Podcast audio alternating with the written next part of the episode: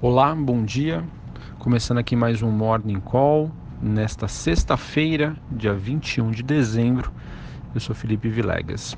E no último pregão antes do Natal, é bem verdade aí que poucos investidores é, esperam talvez um dia mais fácil hoje, levando em consideração que existe a probabilidade de ser um dia com menor liquidez, ou seja, com menor número de negociações, com o investidor já antecipando as festas de final de ano.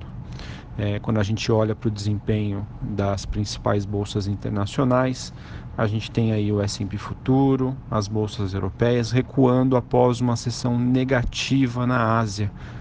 É, e o que, me, o que move os mercados hoje são os receios de um shutdown parcial nos Estados Unidos, somando aí a todas as tensões comerciais com a China. Então, quando a gente fala aqui sobre o desempenho dessas bolsas na Ásia, a gente teve Xangai caindo 0,79 e a bolsa japonesa aí recuando mais de 1%. Na Europa, nós temos Londres, França é, Frank e Frankfurt com quedas aí em torno de meio até 1% de baixa. E os futuros norte-americanos sinalizando aí uma abertura em queda para as bolsas em Nova York. Uh, bom, o dólar é, index, né, ou seja, o dólar frente aos seus principais pares globais, tem um dia de valorização, neste momento em torno de 0,3%. A moeda que acaba revertendo a um movimento de baixa registrado na madrugada, depois aí de se enfraquecer com os comentários de Powell sobre uma incerteza quanto à alta de juros em 2019. Sobre as commodities, o petróleo aí tem um dia até um momento de respiro.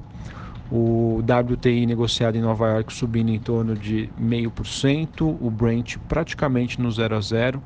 O, no caso aí do WTI, ele segue aí na região dos 46 dólares o barril.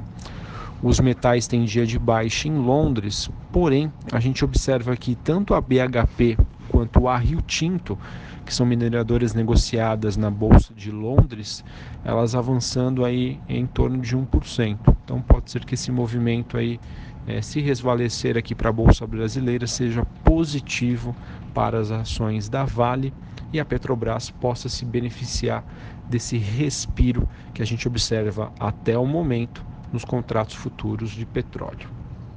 Bom, pessoal, com a proximidade aí do final do ano e o recesso parlamentar, o noticiário aqui local fica bastante esvaziado. Porém, a agenda do dia hoje de indicadores macroeconômicos segue bastante agitada. Aqui no Brasil, daqui a pouquinho, às 8 horas da manhã, nós temos dados de custos de construção e a confiança do consumidor. Às 9 horas da manhã a gente tem a, o IPCA 15, né, um indicador de inflação calculado pelo IBGE. Às 10h30 nós temos a arrecadação do governo e saldo em conta corrente, bem como investimento estrangeiro direto. O Banco Central hoje atua ofertando 13.835 contratos de swap cambial para rolagem de janeiro a partir das 11h30 e hoje nós temos dois leilões de linha que devem aí ofertar cerca de 1 bilhão de dólares. Esses leilões acontecem meio-dia 15 e meio-dia e 35. Bom, para a gente finalizar aqui o dia, falar sobre algumas notícias corporativas. Uh, a gente tem aqui a Embraer que deve recorrer aí a, com a AGU a uma liminar que impede, que impede né, ou que suspende a concretização da sua operação com a Boeing. Foi uma notícia veiculada ontem e que acabou prejudicando o desempenho da companhia. Vamos ver se ela tem um dia de recuperação após este fato. Uh, também temos aí a, a Oi divulgando aí o seu novo plano de metas que deve sair hoje e espera-se que traga aí um alívio uh, após aí um decreto que foi revisto aí no plano geral de metas que teria sido assinado ontem por Michel Temer. Também temos reportagem no Valor de que o Ministério Público vai investigar a Qualicorp No caso aí deve ocorrer um inquérito sobre o contrato de indenização assinado pela companhia com o fundador do negócio no, no valor de 150 milhões de reais. Foi uma notícia que no dia fez com que o papel caísse aí de cerca de 30%, dado a falta de governança, falta de transparência e mostrou que a companhia ela é muito dependente aí desse grande acionista. Bom, pessoal, acho que em linhas gerais é isso que a gente tinha aí para comentar no dia de hoje. É, vamos ver se essa alta das commodities ajuda a manter aqui a bolsa brasileira resiliente, mesmo com a queda, o dia de baixa aí das bolsas internacionais. É bem verdade que o mercado segue tem uma, está com uma correlação aí forte com as bolsas de Nova York.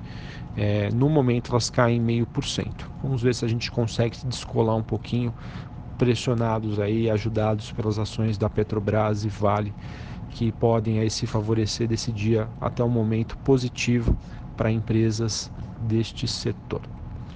Um abraço a todos, um bom pregão aí para vocês, um bom Natal a todos e até a próxima.